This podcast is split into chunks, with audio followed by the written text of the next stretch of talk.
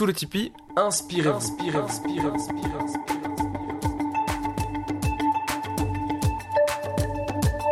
Sous le Tipeee, un lieu où l'on vient écouter des témoignages professionnels inspirants. D'un côté, ceux qui ont vécu, ils racontent leur métier, leur parcours de vie, partagent leurs anecdotes, leur philosophie et des conseils pour aider ceux de l'autre côté, vous, chers auditeurs, en quête de vous-même.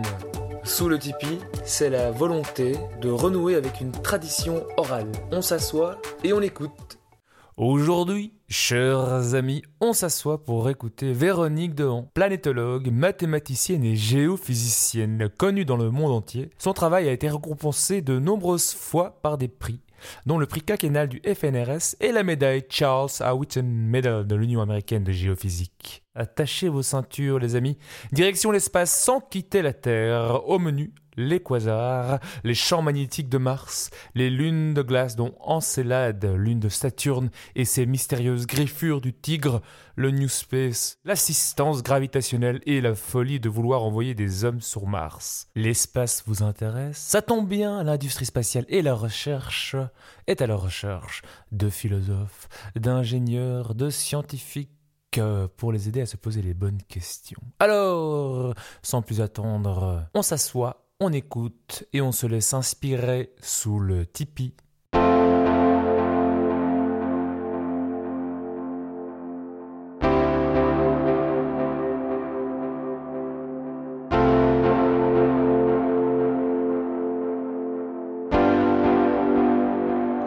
Ben, en fait, il suffit d'aimer ce qu'on fait et de travailler. C'est tout. Il ne faut pas être un génie pour, euh, euh, pour être un bon scientifique, il suffit de, travailler. Et la science est faite de questions qu'on se pose. Euh, on répond à certaines questions et on en découvre d'autres. Euh, pour une question, on a dix autres questions. Donc la science, elle avance toujours. Donc voilà, c'est comme ça que finalement, on se fait un parcours et que le Rome a en effet couronné récemment Enfin, pas avec une couronne, mais avec un prix. et euh, comment est-ce que vous êtes devenu, euh, comment est-ce qu'on devient planétologue et euh, comment est-ce qu'on en vient à s'intéresser à, à l'étude de la dynamique de la Terre, des planètes, du système solaire et, de Mars? Comment est-ce qu'on on en arrive là? En fait, j'ai étudié les mathématiques, puis j'étais vraiment passionnée par le cours d'astronomie et le cours de géophysique donné par des personnalités euh, extrêmement, je dirais, enrichissantes. Et donc, du coup, euh, j'ai été attirée par ces matières et j'ai voulu continuer. Donc, j'ai fait une licence spéciale en physique et un doctorat en sciences. Et puis, euh, ben, j'ai continué, j'ai postulé au FNRS pour obtenir une bourse de recherche. Et puis, j'ai continué ma carrière comme ça. J'ai été employée à l'Observatoire royal de Belgique où j'ai créé moi-même une équipe. Et c'est comme ça qu'on a réussi à avancer dans toutes les matières, d'abord liées à la Terre, aux déformations de la Terre, à la rotation de la Terre, et ensuite liées aux planètes. Il suffisait en fait d'appliquer, entre guillemets, euh, tout ce qu'on avait euh, appris de la Terre, de, d'appliquer tout ça aux autres planètes et de, et de voir ce qu'on pouvait en tirer en termes d'évolution de ces planètes. Qu'est-ce que ça veut dire étudier la rotation de la Terre euh, Pour un peu expliquer, parce que vous avez des gens qui qui ne voient pas très bien ce que ça peut dire, à part peut-être euh, le fait qu'elle euh, elle, tourne sur elle-même, peut-être qu'il y a, d'autres choses. Oui, en fait, la Terre tourne sur elle-même. on pense qu'elle tourne de manière uniforme en 24 heures, mais dans la réalité, non. Il y a des petites variations dans la rotation et des variations dans l'orientation de la Terre dans l'espace. Et en fait, si vous, vous, faites par exemple du positionnement en utilisant un satellite GPS, un satellite Galileo, ben ce satellite, il est dans l'espace et vous, vous êtes sur la Terre. Donc, vous devez connaître l'état de rotation de la Terre à tout moment. C'est super important de savoir où on en est dans la rotation si on veut ne fût-ce que faire du positionnement précis. Et faire du positionnement précis, c'est important non seulement pour, euh, bah euh, tout un chacun qui veut se positionner, mais aussi pour la science. Si par exemple, euh, dans le changement climatique, on veut mesurer des, mouvements de la mer par rapport au continent, bah, il faut positionner le continent au millimètre près. Hein. Donc voilà, c'est des applications qui sont fondamentales en sciences, en géophysique en particulier, en océanographie, en altimétrie, dans, dans, toutes les matières qui, qui, sont liées au changement climatique, à l'intérieur des planètes, à l'évolution des planètes. Euh, tout ce qui se passe à l'heure actuelle, d'ailleurs, euh, euh, en fait écho. Comment est-ce que vous, vous étudiez. Quels instruments vous utilisez pour étudier la Terre et pour étudier le, le cœur de la Terre Est-ce que vous, vous creusez ou alors comment est-ce que vous faites les, les, seuls instruments capables de donner de l'information sur l'intérieur profond, de la Terre, ce sont les séismomètres qui, euh, après les tremblements de terre, enregistrent les arrivées des ondes euh, suite au, choc euh, lié au tremblement de terre. Et, ces ondes ont de l'information, possèdent de l'information concernant l'intérieur profond. Mais ce n'est pas la matière qui, qui moi, m'anime. Euh, puisque moi je travaille sur la rotation de la Terre et, vous allez euh, vite comprendre, si vous prenez un œuf cuit, un œuf non cuit et que vous les faites tourner, ils tournent de manière différente. Euh, donc, ils, tournent de manière différente et, avec un petit peu d'habitude, vous pouvez dire celui-là il est cuit, celui-là il n'est pas cuit.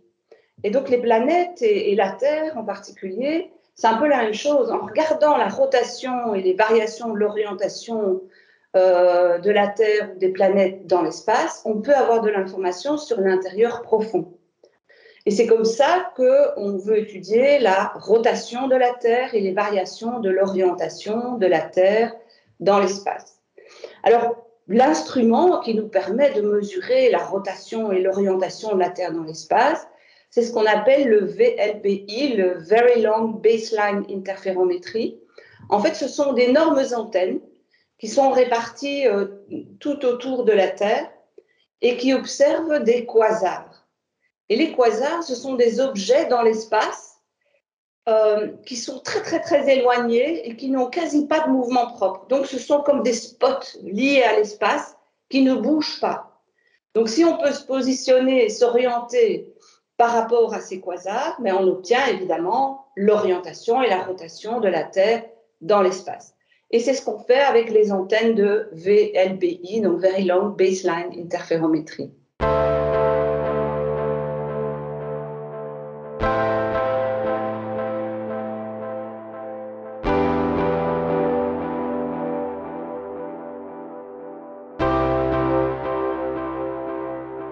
Ce qu'on a remarqué, c'est que euh, les, variations de la rotation de la Terre à moyen terme, euh, donc euh, sur, quelques dizaines d'années, sont très fortement liées aux variations du champ magnétique de la Terre.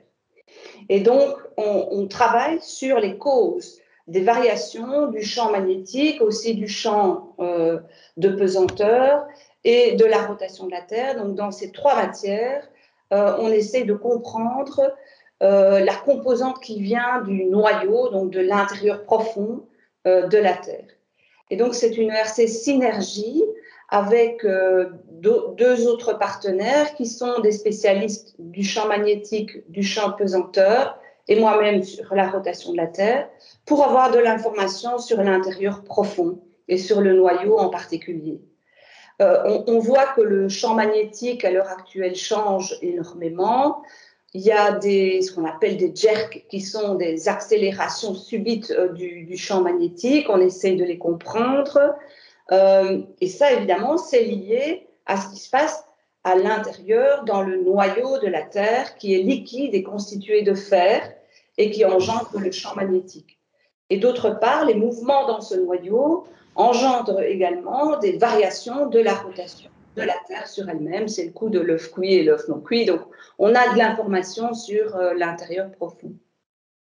Euh, est-ce que vous pouvez nous expliquer, euh, ou m'expliquer en tout cas, C'est quoi le, champ magnétique de la Terre et quels sont, je dirais, ses, effets? Est-ce qu'il a, rendu la vie possible sur la, Terre? Est-ce qu'il existe aussi un champ magnétique sur toutes les, toutes les planètes du système solaire, toutes les planètes, on va dire, rocheuses Le champ magnétique Terre, c'est un, champ qui est dipolaire, bipolaire, avec un pôle nord, un pôle sud, et c'est celui qu'on utilise euh, pour s'orienter avec les boussoles. Donc c'est la boussole qui indique euh, le nord magnétique. Ça ne correspond pas tout à fait au nord géographique. Il y a à peu près 11 degrés de différence, donc ça, il faut le savoir. Mais euh, à l'heure actuelle, ce pôle magnétique, il change, sa position change en fonction du temps, et de plus en plus. Et d'autre part, on sait aussi que le champ magnétique peut changer d'orientation son pôle nord peut aller au pôle sud et inversement, mais sur de, longues échelles de temps, bien sûr. On a des inversions du champ magnétique sur de très longues échelles de temps. Et donc, on, se demande ce qui se passe à l'heure actuelle. Est-ce que ça prépare un événement comme ça? Est-ce que, voilà, on, se pose euh, euh, des tas de questions concernant notre propre euh, champ magnétique. Par contre, pour les autres planètes, elles n'ont pas toutes un champ magnétique. Par exemple, Mars, à l'heure actuelle, n'a pas de champ magnétique. Vénus non plus. Mercure en a. Donc, certaines planètes ont un champ magnétique. Et ça, c'est intéressant parce que euh, pour avoir un champ magnétique, il faut du mouvement dans le conducteur à l'intérieur. Donc, il faut du mouvement dans le noyau. Et donc, il faut que le noyau soit liquide. Et quelque part, c'est une information sur, sur le noyau, ce champ magnétique. Et ce champ magnétique, il a un rôle important, euh, je pense, pour euh, tout ce qui est habitabilité des planètes. Ce que j'entends par habitabilité, ce sont les conditions pour qu'une planète soit habitable. Pour qu'une planète soit habitable, il faut euh, bah, tout ce qu'il faut pour la soupe primitive de la vie, c'est-à-dire de l'énergie, des nutriments et de l'eau liquide.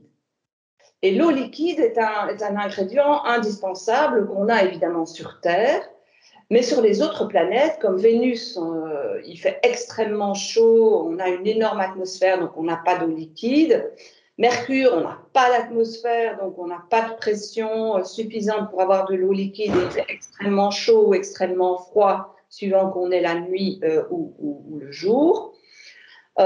Mars, euh, Mars possède une petite atmosphère à l'heure actuelle, mais des températures entre moins 150 degrés, plus 20 degrés. Donc, on est à la limite pour avoir de l'eau liquide et on n'en trouve, on trouve pas de l'eau liquide, ou quasi pas. Par contre, ce qu'on voit, c'est que dans le passé de Mars, on a des traces d'eau liquide à la surface de Mars. C'est pour ça que Mars est une planète très, très intéressante. En fait, il n'y a pas de tectonique des plaques. Donc les continents ne bougent pas les uns par rapport aux autres comme on a sur la Terre. Et donc on n'a pas de recyclage de la croûte euh, comme on a sur Terre. Donc toute l'histoire de la planète est inscrite à sa surface. Et qu'est-ce qu'on voit? Ben, On voit que dans le passé de Mars, il y avait des traces et des traces d'eau liquide euh, sur euh, presque un milliard d'années entre 4,6 milliards d'années et, euh, disons, 3,5 milliards d'années, au tout début de, la vie de Mars, on voit qu'il y avait de l'eau. Et on a des traces de deltas de rivières, de lits de rivières, donc on a vraiment des, traces de flux intenses. Donc à cette époque-là, la planète Mars était habitable. Et donc, à un moment donné, ben, elle a perdu cette habitabilité. Donc, elle a perdu euh, l'eau liquide à la surface, elle a perdu son atmosphère. Et c'est ce qu'on essaye de comprendre. On essaye de comprendre ce qui s'est passé pour que la planète Mars euh, passe d'un état habitable à un état non habitable. Et, euh, et ça, ça s'est passé il y a 3,5, 4, 4 milliards d'années, 3,5 milliards d'années.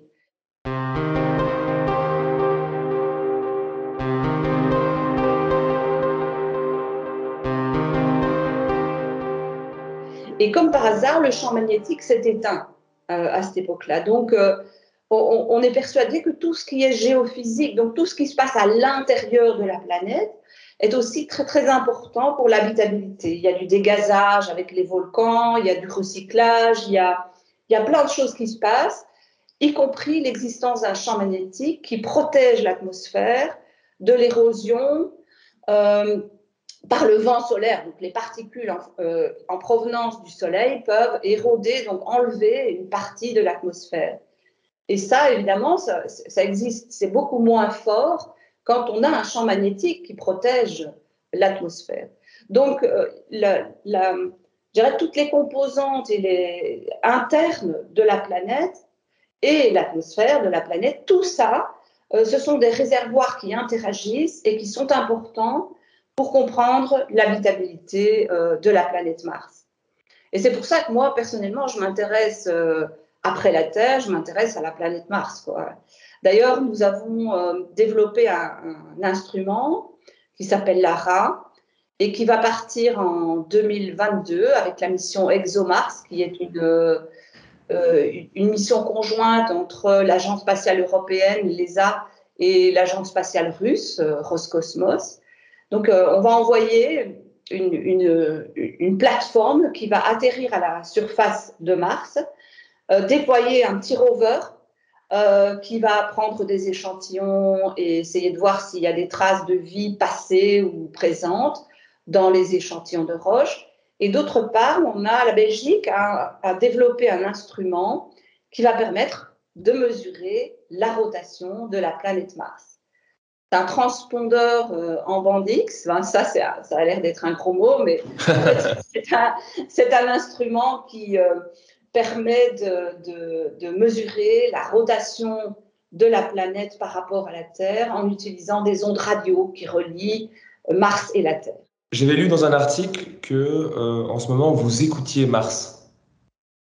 Et oui. c'était en lien avec un projet, la sonde InSight. Est-ce que vous pouvez nous en dire plus? Oui, à l'heure actuelle, euh, il y a une sonde qui, qui, a été déposée en 2018 qui s'appelle InSight, qui, comme son nom l'indique, s'intéresse à l'intérieur euh, de la planète, euh, de la planète Mars. Et en fait, à bord de cette sonde, on a un séismomètre et on a aussi euh, un transpondeur en bande X qui permet de mesurer la rotation de la planète Mars. On avait aussi un troisième instrument qui est une mesure du flux de chaleur, parce qu'on veut savoir où on en est en termes d'évaporation de, la chaleur de la planète. Malheureusement, pour faire cette mesure, il faut faire un, sondage euh, à l'intérieur de la croûte euh, de Mars et le forage s'est mal passé. Mais toujours est-il que les deux autres instruments marchent extrêmement bien et notamment le séismomètre a révélé euh, bah, l'existence d'un noyau liquide, sa grandeur, donc euh, que, il, est, relativement large d'ailleurs, c'est un gros noyau euh, liquide ce qui nous étonne un peu. Donc voilà, on essaye de comprendre. Et la radioscience, donc, euh, qui utilise le transpondeur et mesure la rotation de Mars, nous permet aussi d'obtenir de l'information sur le noyau. Et euh, les, données sont parfaitement en accord avec les données sismiques. Donc on a d'une part le sismomètre qui écoute l'intérieur profond, qui écoute les tremblements de Mars qui arrivent à la sonde, et d'autre part, on a les mesures de rotation de la planète Mars qui euh, permettent d'obtenir de l'information sur euh, l'intérieur profond. C'est le coup des œufs, euh, cuits ou non cuits. Si vous les tournez, ils tournent si vous les faites tourner, ils tournent de manière différente. C'est exactement la même chose pour les planètes. Donc, en regardant la rotation, on a de l'information sur l'intérieur profond. Et donc, cette sonde InSight euh, elle, elle, elle, a pour objectif d'avoir de l'information sur l'intérieur profond de Mars et de savoir où on en est dans l'évolution. Euh, on sait que Mars a été habitable dans son passé. On sait qu'à l'heure actuelle, elle ne l'est plus. Que s'est-il passé? Euh, Pour ça, il faut comprendre les échanges entre tous les réservoirs, le manteau, le noyau, l'atmosphère, comment ils ont évolué. Et donc, il faut s'intéresser à l'intérieur profond aussi. quand vous dites que Mars avait été un jour habitable, j'avais lu d'ailleurs qu'il y a aussi un projet de recherche de fossiles à la surface de Mars. Comment est-ce qu'on peut imaginer la vie euh, telle qu'elle était sur Mars? Des forêts, euh, des, lacs, euh, des océans? Non, vraisemblablement, si la vie existait à la surface de Mars, ce sera des monocellulaires, des toutes petites, des, microbes, quoi. en fait, la vie primitive sur Terre, elle a commencé par des, monocellulaires, et puis nous, nous avons évolué, et notre atmosphère a évolué, nous avons euh, eu de la végétation, ensuite de l'oxygène et ensuite la vie euh, euh, comme, comme nous la connaissons. Mais à la surface d'une autre planète, il faut recommencer au départ, c'est-à-dire la soupe primitive avec l'énergie, les nutriments et, et l'eau liquide. Et puis, c'est la soupe primitive qui fait qu'on peut arriver à faire naître un, petit microbe, quoi, quelque chose de, monocellulaire. Et c'est ça qu'on recherche. Parce que euh, sur Terre, quand on regarde dans le passé de la Terre, on peut voir euh, des fossiles de vie primitive. Et donc, on espère que euh, en, faisant des petits sondages dans, des, dans des terrains où on sait qu'il y a eu de l'eau liquide, ben, dans ces terrains-là, on pourrait éventuellement avoir des traces de vie passée, donc des fossiles de monocellulaires dans les roches. Et c'est ça que la sonde ExoMars, qui sera envoyée en 2022, fera avec la partie rover qui va euh, euh, se, déployer à la surface, donc sortir de la plateforme et essayer de trouver des endroits euh, propices à, la naissance, entre guillemets, de, de la vie et prendre des échantillons de la roche. Et tout, tout, ce, tout ce côté échantillon est dans la tête de beaucoup de, de scientifiques parce que on va d'une part prendre des échantillons, les analyser euh, sur le site et envoyer l'information, et d'autre part travailler sur le long terme et essayer de, de, de prendre des échantillons, de les stocker pour qu'un jour dans le futur, on puisse les ramener sur Terre et les analyser avec des méthodes beaucoup plus performantes que celles que, qu'on utilise dans, dans un bras d'un robot, quoi. donc avec des machines beaucoup plus performantes. Et donc, euh, ce retour d'échantillons est un petit peu le, le, pas futur de, de, de, la recherche euh, concernant la vie primitive sur Mars. On entend beaucoup de projets, en tout cas on, entend euh, dans la presse des projets euh, pour euh, aller sur Mars. moi j'avais envie d'avoir votre, donc, votre input, votre opinion. tout d'abord, pourquoi aller sur Mars ici on a déjà eu, comment dire, au-delà du besoin humain de comprendre son environnement Pourquoi aller sur Mars? Est-ce qu'un jour l'homme ira sur Mars? Est-ce qu'un jour on habitera sur Mars d'une manière ou d'une autre? Euh, personnellement, je ne suis pas quelqu'un qui, qui a euh, l'esprit de l'explorateur. Donc, euh, je ne suis pas quelqu'un qui est attiré par aller dans des contrées inconnues, aller dans des endroits où on n'est jamais allé et essayer de découvrir. je pense qu'on peut faire énormément avec la robotique. Et avant d'envoyer quelqu'un sur Mars, il faut il faudra certainement éclairer euh, par, plein, plein de, mesures euh, ce qui se passe à l'heure actuelle à, la, surface de Mars. Je pense qu'on peut faire énormément avec la robotique. D'autre part, envoyer quelqu'un sur Mars, ce serait euh, quelque part suicidaire à l'heure actuelle, étant donné l'ensemble des, des rayonnements, l'ensemble de la technologie. Euh, bon, les rayonnements sont vraiment extrêmement durs à la surface de Mars. Il faut, il faudrait se protéger tout le temps. Le voyage dure 6-7 euh, mois. Puis soit vous revenez tout de suite, alors vous ne voyez rien. soit vous devez rester là deux ans, donc c'est trop, c'est des doses beaucoup trop intenses. Donc, il faut développer la technologie. Et d'autre part, il faut aussi pouvoir ramener les humains sur Terre et, développer toute cette technologie, emmener euh, sur Mars euh, euh, une technologie capable de ramener les humains vers la Terre.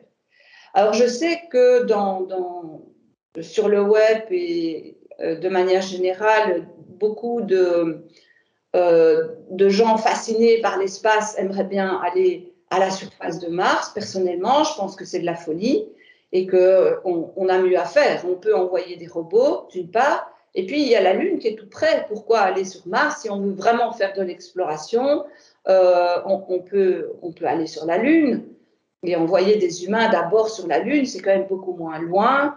Euh, mais en tout cas, aller sur Mars dans les années 2030-2040, j'y crois pas. J'y crois pas. Et est-ce qu'il y a aussi des, des, personnes qui pensent à, ou qui ont réfléchi à l'idée de, de rendre Mars habitable? Oui. Par les champs magnétiques, euh, oui. Oui, il y a des projets comme ça, on appelle ça le terraforming. Donc, essayer de, de faire revenir une atmosphère capable de, de, de, produire euh, une pression et euh, un effet de serre suffisant pour avoir de l'eau liquide à la surface de Mars. Mais c'est impossible, quoi. C'est juste des projets bon, il faudrait vraiment créer toute une recréer toute une atmosphère aussi importante que celle de la Terre. Et ça, je ne sais pas comment on va pouvoir faire, quoi, avec euh, oui, des explosions ou je ne sais pas. Mais il y a tout, il y a plein de projets qui, qui, qui essayent de, de, voir comment on pourrait faire ce genre de choses. Mais euh, bon, pour l'instant, on, est loin d'aboutir. Et pour l'instant, on est plus dans le mental de comprendre euh, l'habitabilité plutôt que d'aller euh, rendre une planète habitable. Et pour comprendre l'habitabilité, il faut surtout pas toucher à ce qui se passe au niveau, à ce qui s'est passé dans le passé et à ce qui pourrait se passer à l'heure actuelle, quoi. Donc, j'ai envie de dire, ne touchons pas à Mars, préservons-la un maximum, essayons de comprendre ce qui s'est passé, pourquoi cette planète a été habitable, ne l'est plus, euh, et, voir si la vie existait hein, à la surface de Mars. Et pourquoi est-ce qu'on s'intéresse plus à Mars plutôt qu'à Mercure, Vénus ou alors les, satellites de Jupiter, euh, par exemple? Pourquoi Mars et pas les autres euh, planètes ou satellites? On, s'intéresse à toutes les planètes, bien sûr, mais Mars en particulier. Pourquoi? Parce que ben, on sait que Mars a été habitable dans son passé. On sait qu'il y avait des, traces euh, qui avait de l'eau liquide. On, voit les traces à l'heure actuelle d'eau liquide dans le passé de Mars. Vénus a une atmosphère de 92 fois l'atmosphère de la Terre, donc une canette de soda est écrasée à la surface, et un effet de serre énorme. Donc on a des températures de 450 degrés, le plomb fond, quoi. Donc euh, déjà, c'est très très difficile de mettre une sonde à la surface de, Vénus, et en plus, euh, il n'y a pas d'eau liquide, quoi. L'eau est à l'état de, vapeur. Ça, c'est pour Vénus. Pour euh, Mercure, pour Mercure, on n'a pas d'atmosphère. Donc, si on n'a pas d'atmosphère, on n'a pas de pression, donc on n'a pas d'eau liquide non plus. On passe directement de l'état de glace à l'état de vapeur. Et euh, il fait très froid pendant la nuit, il fait très chaud pendant le jour, mais, on n'a pas d'eau liquide à la surface de Mercure. Donc, pas d'eau liquide à la surface de Mercure, pas d'eau liquide à la surface de Vénus. Il n'y a pas de, ou, quasi pas d'eau liquide à la surface de Mars à l'heure actuelle, mais on a des traces d'eau dans le passé de Mars. Donc c'est ça qui la rend particulièrement intéressante. Alors les satellites de glace, ça c'est une autre histoire. Ça ce sont, ce sont des, des, lunes fantastiques qui sont des mondes de glace. Donc on a envie de dire, euh, bah il n'y a pas la vie, il n'y a pas effectivement, il n'y a pas d'eau liquide à la surface euh, des lunes de glace. Mais par contre, euh, quand on pénètre à l'intérieur d'une planète, euh, et, ces mondes de glace, c'est de la glace d'eau, hein, si on pénètre à l'intérieur, bah, la température augmente. Et quand on a une lune constituée avec une croûte de glace, bien, quand on pénètre à l'intérieur, à un certain moment, bien, on a de l'eau liquide. Et en dessous des croûtes de glace des lunes, de Jupiter ou de Saturne, on a des océans souterrains. Et ça, c'est vachement intéressant parce qu'on sait que euh, dans le fond de nos océans, ben, on peut avoir des monocellulaires, on peut avoir de la vie, et même en particulier là où on a ce qu'on appelle les, les, les, fumerolles, euh, donc, euh, qui, sont des, évaporations, on va dire, de l'intérieur profond à travers l'océan, ce qu'on appelle les fumées noires. Tout, au fond des océans, autour de ces fumerolles, on a une, euh, une abondance de vie incroyable. Donc, dans, le fond des océans, on peut avoir des monocellulaires, on peut avoir la vie. Et donc là, c'est intéressant. Dans les, dans, dans, les lunes de glace, on pourrait, en dessous des croûtes de glace, avoir euh, ce genre de situation. Donc, avoir de l'eau liquide, de l'énergie et des nutriments. Donc, on pourrait avoir la vie. La, seule question qu'on se pose, c'est est-ce que les, océans souterrains sont bien en contact avec des nutriments? Parce qu'on pourrait avoir des, couches de glace et d'eau en sandwich. Et il y a certaines lunes qui ont des couches de glace et d'eau en sandwich, probablement Ganymède, par exemple, une des lunes de Jupiter.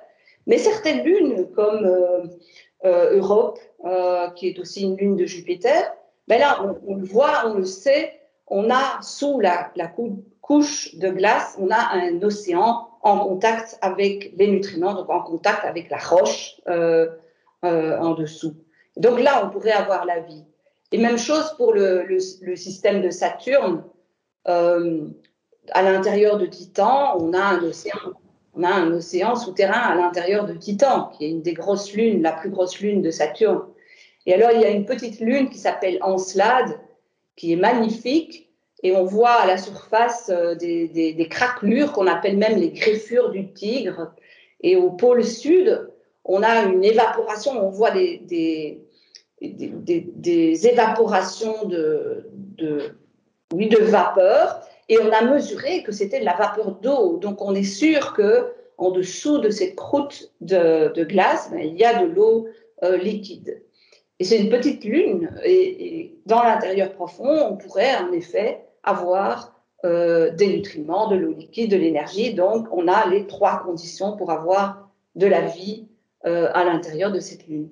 Et donc, les agences spatiales ont mis ça dans, leur cahier de route parce que on s'intéresse à comprendre ce qui se passe à l'intérieur de ces lunes, euh, que ce soit dans le système saturnien, dans le système de Jupiter, et même au-delà, Uranus, Neptune, il y a aussi euh, donc Triton, qui est une des lunes euh, de, des géantes de glace. Et Triton pourrait aussi avoir, on pense que, cette lune a aussi un, un, océan souterrain. Et donc, effectivement, mais c'est loin, hein, c'est loin Jupiter, c'est loin Saturne. Donc, on, on lance des sondes spatiales et il faut mettre 6-7 euh, ans pour arriver jusque-là. Puis on a de l'information euh, qui, revient, mais il faut, programmer sur le long terme. Et donc on trouve ce genre de choses dans les cahiers de route des agences spatiales, à la NASA ou euh, dans, les cahiers de route de l'Agence spatiale européenne également si elles sont si loin, si c'est de route, euh, les calculs pour réussir à faire euh, atterrir ou en tout cas coïncider la trajectoire euh, d'un robot ou d'un satellite avec celle déjà d'une planète, mais en plus d'une lune de cette planète, c'est extrêmement complexe. Oui, c'est très, très, complexe d'envoyer une sonde spatiale, mais on a des boosters, on a des rétrofusées qui permettent de réorienter au bon moment. Euh, donc euh, voilà, c'est ce qu'on fait. On, suit la sonde spatiale euh, dans, sa position, dans sa vitesse, et puis on peut réorienter s'il faut. Donc il n'y a pas de souci, hein. on calcule, mais on peut réorienter parce que, en effet, on revient au tout début de, de l'interview. Il faut connaître l'état de rotation de la Terre au moment où on sonde, où on envoie la sonde spatiale.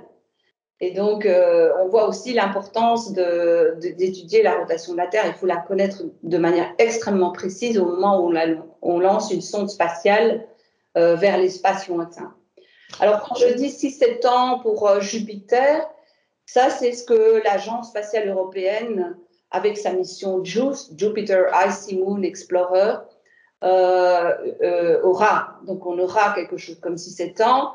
Mais euh, là, on a ce qu'on appelle electrical propulsion. Donc, c'est un système de propulsion qui ne demande pas trop de fuel. Et donc, on va plus lentement et ça utilise d'autres manières de, de, donner des accélérations à la sonde spatiale et de l'envoyer vers, euh, vers le lointain. Et donc, euh, il y a plusieurs systèmes et on, peut aussi faire ce qu'on appelle euh, de, de l'assistance gravitationnelle en passant tout près d'autres lunes ou d'autres planètes pour utiliser la force gravitationnelle qui, qui, peut donner une, une, accélération à la sonde spatiale. Donc, ça, c'est vraiment, c'est de la mécanique céleste, on appelle ça de la mécanique céleste. C'est tout un domaine euh, où euh, on a besoin de mathématiciens et, de physiciens et d'ingénieurs. Donc, euh, le, spatial a vraiment énormément de facettes. On a, des gens qui font des calculs sur l'intérieur, sur les, modèles de rotation, sur la sismologie, des gens qui traitent les données, des gens qui créent des instruments, les gens qui euh, calibrent des instruments, des gens qui travaillent sur les, les, orbites, des gens qui travaillent sur les lanceurs. Donc, euh, il y a énormément de métiers euh, dans le spatial et de manière générale, la pyramide des âges est inversée, c'est-à-dire qu'on on a un papy boom. À l'heure actuelle, il y a des gens comme moi qui, se rapprochent de la retraite et, on va avoir besoin d'un grand nombre de jeunes. On parle de 1000, 1000 jeunes par an euh, en, Belgique, quoi. C'est énorme. Euh, parce que tout, tout, ce qui est aérospatial euh, va avoir besoin de, de, gens qui connaissent le métier du spatial. Et donc, on, essaye vraiment de, dire aux jeunes, allez-y dans le spatial, que ce soit même dans le droit, dans la philosophie, dans l'éthique. C'est multidisciplinaire et on, se pose des questions, euh, des questions scientifiques, des questions d'ingénieurs, des questions de philosophes, des questions d'avocats. tous ces gens-là, ils vont être nécessaires dans le spatial. Donc n'hésitez pas, si vous aimez le spatial, à aller dans cette direction-là. Quels sont les, conseils que vous donneriez à des, euh, jeunes qui s'intéressent à l'espace, euh, en particulier à la partie plus euh, scientifique Quels conseils vous leur donneriez et à quoi ils peuvent s'attendre sur leur route? Déjà maintenant, à l'heure actuelle et d'ici quelques années, on, on, va avoir une pénurie énorme de gens qui font des métiers dans le spatial. Donc si vous aimez le spatial, faut pas hésiter. Et euh, il faut pas non plus se dire que euh, les scientifiques, ce sont des gens hors du commun, qui ont euh, un esprit hors du commun. On n'est pas des Einstein. On est tous des gens qui aimons ce qu'on fait. je suis extrêmement passionnée par mon boulot et ça suffit pour avancer en fait. Donc, si vous êtes passionné par, le spatial, allez-y, faites-le. Et euh, on essaye hein, de trouver des, métiers. Et dans le futur, il va y avoir énormément de, postes dans les métiers du, spatial. Pour plusieurs raisons. La première, c'est que, en effet, les, gens qui font du spatial à l'heure actuelle, ils sont, ce sont des gens comme moi qui se rapprochent de la retraite. Donc, euh, on va avoir euh, assez bien de, personnes qui vont être retraitées d'ici peu. Et d'autre part, on a une nouvelle tendance euh, qui s'appelle le New Space. Et le New Space, c'est euh, l'appropriation du spatial par les entreprises privées. Ce ne sont plus les grandes agences spatiales qui envoient des sondes euh, dans l'espace, mais des sociétés euh, peuvent envoyer des nanosatellites, peuvent envoyer des sondes, euh, peuvent développer des lanceurs. Et on, a toute cette, partie euh, du New Space qui va aussi demander un grand nombre de personnes. Quoi. on, va avoir besoin de main-d'œuvre. Et, le New Space, c'est une, une, tendance qui n'est pas du tout négative. Hein. On, pourrait se dire, bah, le New Space, euh, c'est envoyer des, des, des, gens sur la station spatiale. non, c'est pas, pas rien que ça. Le New Space, c'est vraiment faire du business, mais faire du business qui serve à la société. Euh, on peut par exemple envoyer des nanosatellites qui vont mesurer euh, l'humidité des sols pour aider les agriculteurs et savoir s'il faut euh, drainer ou rajouter de l'eau dans les champs. il, y a énormément d'applications dans ce qu'on appelle l'agriculture de précision euh, qui sont liées au New Space. Donc rien à voir avec les agences spatiales, et c'est vraiment le privé qui rentre en jeu. Et dans, le futur, on voit de plus en plus euh, d'industries qui se développent. Et ces, industries se développent énormément. J'en connais une tout près de Louvain-la-Neuve qui est euh, Aerospace Lab. Ils ont commencé il y a deux ou trois ans. Ils étaient deux ou trois. Ils sont, je pense, à l'heure actuelle, euh, de l'ordre de 150-200 personnes, quoi. Et ils développent des satellites, ils prennent des images et ils exploitent les images. Euh, ils, font du business, ils les vendent, mais ils les vendent pour faire de l'agriculture de précision, pour euh, améliorer euh, les, les, communications, pour, pour, pour plein d'objectifs qui servent à la société. Voilà. Est-ce qu'il y a un objet d'étude euh, que vous n'avez pas encore investigué, que vous aimeriez euh, de tout cœur euh, attaquer? Ça, c'est une première question. Une question liée. Qu'est-ce qui vous plaît le plus dans votre travail au quotidien quand vous allez vous coucher, vous vous réveillez le matin, vous vous dites ah, aujourd'hui je vais faire ça, ça, ça me plaît beaucoup en, recherche, on se pose des questions tout le temps. Et je, ne peux pas prédire les questions que je vais me poser dans, dans un an. Euh, donc, je ne peux pas répondre à la question qu'est-ce qui vous motivera dans un an? Ce qui me motive, c'est d'avoir une question à l'heure actuelle, d'essayer d'y répondre. Et euh, ce qui se passe, c'est que quand on a la réponse à, une de ses propres questions, ben on, a dix autres questions qui, en ressortent. Donc, on avance comme ça euh, dans la recherche avec des questions auxquelles on répond et, on prend des directions euh, qui sont liées aux réponses à ces questions.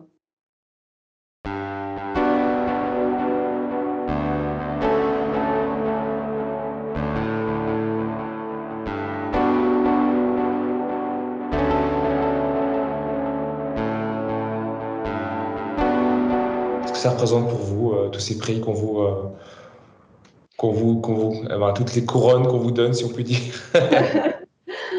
Ben, en, fait, c'est une énorme reconnaissance du travail euh, fourni. Il faut savoir que des gens qui sont passionnés comme moi, ben, on ne travaille pas de, 7h30 ou 8 heures par jour. On travaille beaucoup, beaucoup plus, voire deux, deux fois plus. Euh, donc, je suis tout le temps en train de, de réfléchir à quelque chose de, et de travailler. Donc, quelque part, j'ai fait des sacrifices, entre guillemets, parce que j'ai fait des sacrifices par rapport à ce que peut-être j'aurais pu faire à côté, que j'ai pas fait. Euh, mais je n'en ai pas eu le besoin ni l'envie parce que ce qui m'a animé, c'est justement le travail et, les réponses aux questions que je me posais. Donc je n'en ai pas eu besoin et, ça, m'a satisfait. Et quelque part, c'est une reconnaissance de ça d'obtenir des prix, c'est une reconnaissance du fait que des gens qui sont euh, passionnés et qui, finalement consacrent euh, quasi toute leur vie à, à ce à, aux questions que, que l'on se pose, que la société se pose, ben ces gens-là, on peut les, les, reconnaître comme étant des gens euh, qui, qui, se sont complètement euh, euh livrés aux problèmes qui, qui, se sont posés. Et donc, pour moi, c'est une énorme reconnaissance, et de la part de, de, la société, et de la part de mes pères, qui, qui, voient également que, que, que j'ai développé ça. et cette reconnaissance, elle ne va pas que à moi, parce qu'elle va, elle va aussi à tout ce que j'ai euh, formé autour de moi, à toute mon équipe, euh, aussi à ma famille, à tout le monde. Parce que tout le monde a, a, aidé dans, dans, dans, cette entreprise, puisque euh, ben, quand je devais partir à l'étranger, il fallait euh, que quelqu'un s'occupe des enfants, il fallait que les enfants soient habitués à aller à gauche, à droite parce que maman partait à l'étranger pour son travail. Donc, il y a plein de choses qui rentrent en jeu euh, dans une carrière de scientifique et je pense qu'un couronnement comme ça, euh, c'est une reconnaissance de, que, les scientifiques ont fait énormément de, travail et que tous les gens qui les, ont entourés euh, ont fait des, sacrifices qui, ont mené à, quelque chose de grand finalement. Le Tipeee se referme pour aujourd'hui. Merci à Véronique pour ce témoignage très inspirant. Restez connectés, le prochain épisode qui sera le dernier de la saison 1 risque d'être très inspirant. Après ce moment d'inspiration, c'est à vous de jouer.